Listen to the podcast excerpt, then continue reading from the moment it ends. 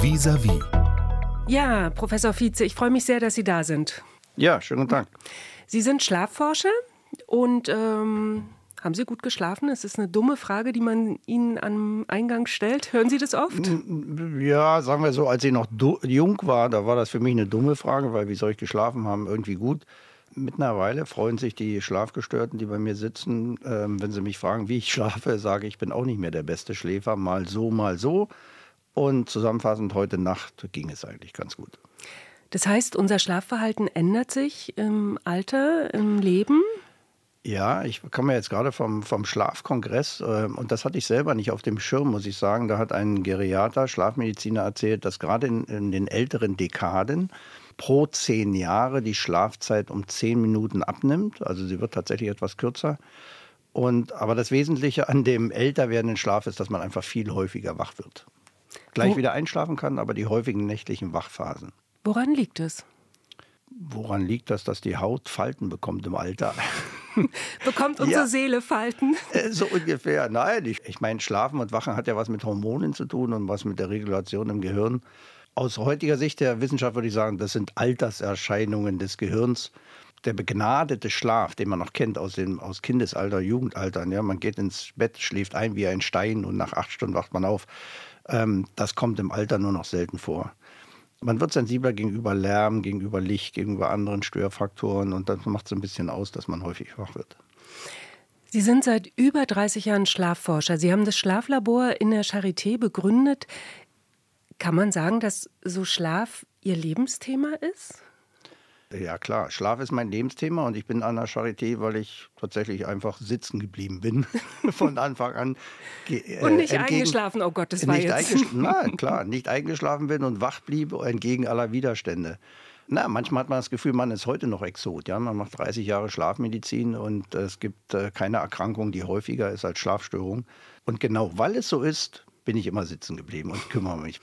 Sie haben auch diverse Bücher geschrieben. Ein Buch heißt Deutschland schläft schlecht. Das ist schon vor vier Jahren erschienen. Und äh, es bessert sich nicht. Ein Drittel aller Leute haben Schlafstörungen. 1,5 Millionen Menschen nehmen ständig Schlafmedikamente. Was hält uns davon ab, gut zu schlafen? So wie viele Menschen einen hohen Blutdruck bekommen oder Zucker oder, oder Schuppenflechte oder Asthma, was auch immer es alles an chronischen Erkrankungen gibt, so war auch der schlechte Schlaf, also speziell die Insomnie, schlecht ein- und durchschlafen können, schon immer ein Thema der Menschen. Aber sie nimmt zu, weil die Trigger zunehmen. Das ganze Drama begann mit der Erfindung des Lichts. Dadurch sind wir schon mal später ins Bett gegangen. Und heute kommen die Medien dazu. In den USA, der häufigste Stressfaktor für den Schlaf sind Serien schauen.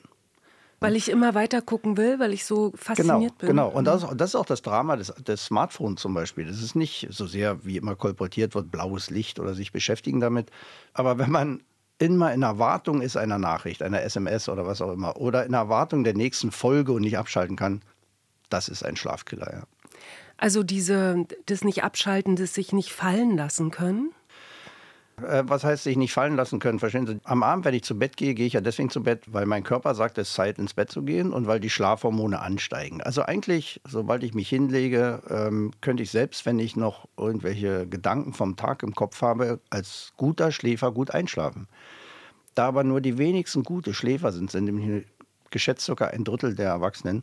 Also zwei Drittel sind sensible oder schon ein bisschen schlechte Schläfer das sind genau die Personen, die brauchen diese halbe Stunde vorm Schlafengehen als sozusagen Einschlafritual. Ein bisschen ablenken, runterkommen, irgendwas anderes machen, entspannen, gute Nachtgeschichte hören, was auch immer.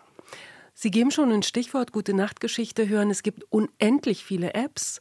Es gibt Decken, die besonders schwer sind und mir beim Schlafengehen helfen sollen. Melatonin, Gummibärchen. Was halten Sie von all diesen Hilfsmitteln? Tja, das Problem ist, eine schwere Decke oder Melatonin hat so ein mega Image und kennt jeder durch Werbung und Co. Und äh, dabei sind das nicht die Sachen, die wir empfehlen, ja, weil die, die gute Nachtgeschichte, sorry, das ist immer noch die, das beste Einschlafmittel für die Kinder. Oder für Erwachsenen, ähm, wegen mir auch einen Podcast hören oder Radio hören oder lesen oder stricken oder häkeln, was man früher so gemacht hat, was entspannt. Also man muss nicht viel Geld ausgeben, um am Abend zu entspannen. Und eine Decke kostet Geld und Melatonin kostet Geld und, und CBD-Öl kostet Geld und alles äh, wissenschaftlich nicht nachgewiesen, dass es tatsächlich Sinn macht. Der wichtigste Tipp ist, dann ins Bett zu gehen, wenn man müde ist. Merken das manche Leute vielleicht gar nicht mehr? Naja, der, der begnadete Schläfer merkt das gar nicht. Aber der, der ein Problem hat manchmal mit dem Einschlafen, der sollte lernen, wann sind abends meine Müdigkeitsphasen. Weil alle 90 Minuten werde ich müde. Und das Einschlaffenster dauert immer so 30 Minuten. Und das sollte ich nutzen. Also der Klassiker ist, ich sitze vorm TV, schaue mir was an, werde müde, Augen fallen so, sagt Zeit ins Bett zu gehen, gehe noch äh, Umweg Bad, da halte ich mich 20 Minuten auf. Halbe Stunde später lege ich mich ins Bett und merke, wow, was ist los? Augen fallen nicht mehr zu, Müdigkeit weg, kann genau. eigentlich wieder aufstehen. Ja. Genau, Müdigkeitsfenster verpasst. Wenn Sie das so sagen, klingt das alles sehr mechanisch. Also es gibt Phasen, Müdigkeitsphasen, Wachphasen. Alle 90 Minuten werde ich müde. Ist ja auch mal eine interessante Information. Das wusste ich gar nicht, aber erklärt vielleicht so einiges. Ist es tatsächlich so ein mechanischer Vorgang? Ja. So wie wir den circa 24-Stunden-Rhythmus äh, kennen, Tag- und Nachtrhythmus, das sind ja 24 Stunden, gibt es auch den 12-Stunden-Rhythmus, also den Halbtagesrhythmus und den, von dem ich gerade sprach, den 90-Minuten-Rhythmus. Den gibt es übrigens auch am Tag. Das ist mhm. ein ganz fester Rhythmus. Jeder Sportler weiß, dass ich den einen Tag meinetwegen um 17 Uhr meine Höchstleistung abrufen kann und am nächsten Tag um 16 Uhr gelingt es mir nicht. Da würde ich sagen, vielleicht, weil er gerade im Müdigkeitsfenster ist. Aber auch im täglichen Leben sollte man wissen, dass es diese Rhythmen gibt, weil sie für die Leistungsfähigkeit am Tage auch eine große Rolle spielen. Sie untersuchen das, wie gesagt, schon seit Jahrzehnten. Wir reden darüber. Es gibt viel zu lesen. Ist es nicht manchmal auch so, dass wenn man, je mehr man darüber redet, umso sensibler wird man darauf? Man liegt dann mit seiner Schlaf-App im Bett und denkt, um Himmels Willen, wann kommt jetzt meine Tiefschlafphase? Strengt uns das nicht noch mehr an? Sie haben mal vollkommen recht. Das Drittel Deutscher, die begnadet schlafen, die brauchen eigentlich bitte nicht über ihren Schlaf nachdenken. Ja, so wie ich nicht über meine Zähne nachdenke und, und Zahnschmerzen provoziere oder Migräne, ja. Ähm, aber was man machen kann, man kann tatsächlich in der Familie auch mal nachfragen, ja. Gibt es Schnarch in der Familie oder gibt es schlechte Schläfer in der Familie? Dann weiß man schon, dass man als ähm, Sohn oder Tochter ähm, tatsächlich im Leben Gefahr laufen kann, auch ein Schnarcher oder auch ein schlechter Schläfer zu werden dann kann man ja anfangen, sich zu belesen und ein bisschen auf seinen Schlaf zu achten. Mhm. Also es gibt eine genetische Veranlagung fürs Schlafen? Das Die gibt es auf jeden Fall. Okay. Also wenn meine Eltern schnarchen, dann wäre ich mit hoher Wahrscheinlichkeit auch Schnarcher. Wenn meine Eltern schlecht schlafen, dann habe ich eine große Wahrscheinlichkeit, auch ein schlechter oder schlechte Schläferin zu werden. Ja.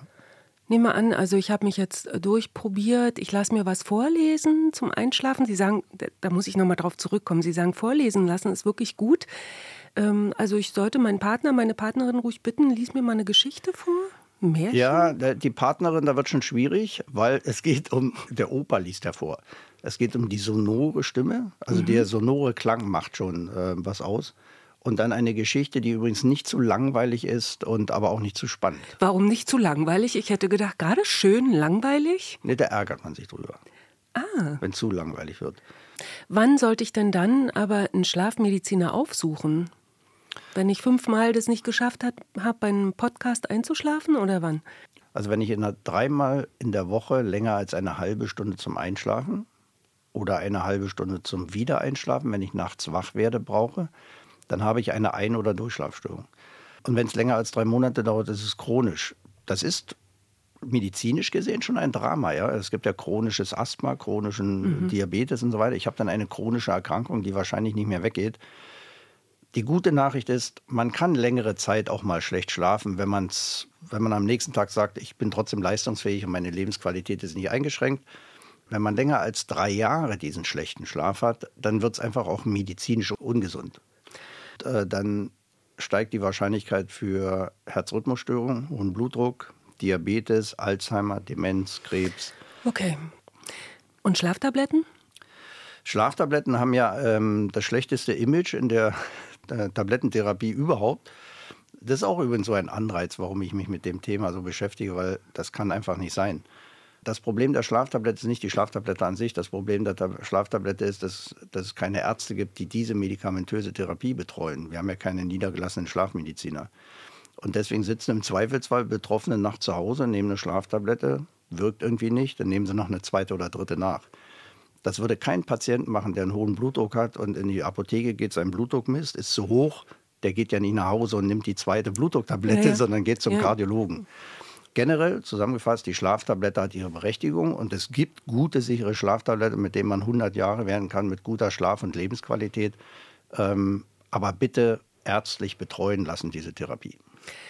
Man merkt es, das ist Ihr Thema, das haben wir auch eingangs schon gesagt. Was reizt Sie daran? Wann, wo war der Punkt, wo Sie gesagt haben, dieser Schlaf ist für mich äh, was Besonderes? Es ist einerseits ja offenbar ganz nüchtern abzuhandeln, aber da ist ja auch noch so viel mehr.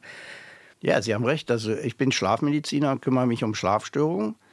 Dann bin ich aber noch aktiv in einer Schlafstiftung, wo wir den Schlaf in die Schule bringen wollen. Auch so ein Anreiz. Ja? In Zeiten, wo die Kinder alles über Ernährung oder Fitness in der Schule lernen, sie lernen nichts darüber, was man dem Schlaf gegenüber falsch machen kann.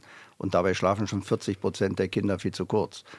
Ich gehe gerne in Betriebe oder in Konzerne, in, in, in ähm, Großeinrichtungen und erzähle, ähm, wie man den Schlaf bessern kann oder wie man im Arbeitsleben Schlaf-Wach-Rhythmus miteinander kombinieren kann bin Verfechter des Powernaps, des Nickerchens am Arbeitsplatz.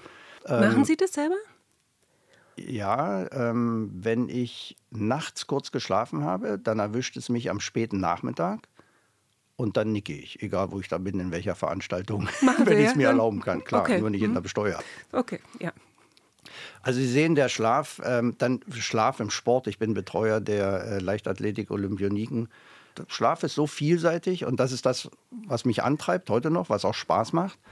Aber leider bin ich tatsächlich auch nach 30, mehr als 30 Jahren Schlafmedizin immer noch Exot. Also wenn ich um mich rum jetzt Tausende von Schlafärzten hätten, dann könnte ich mir ja zurücklehnen und sagen, reicht. Haben wir leider nicht. Vielen Dank. Bitteschön.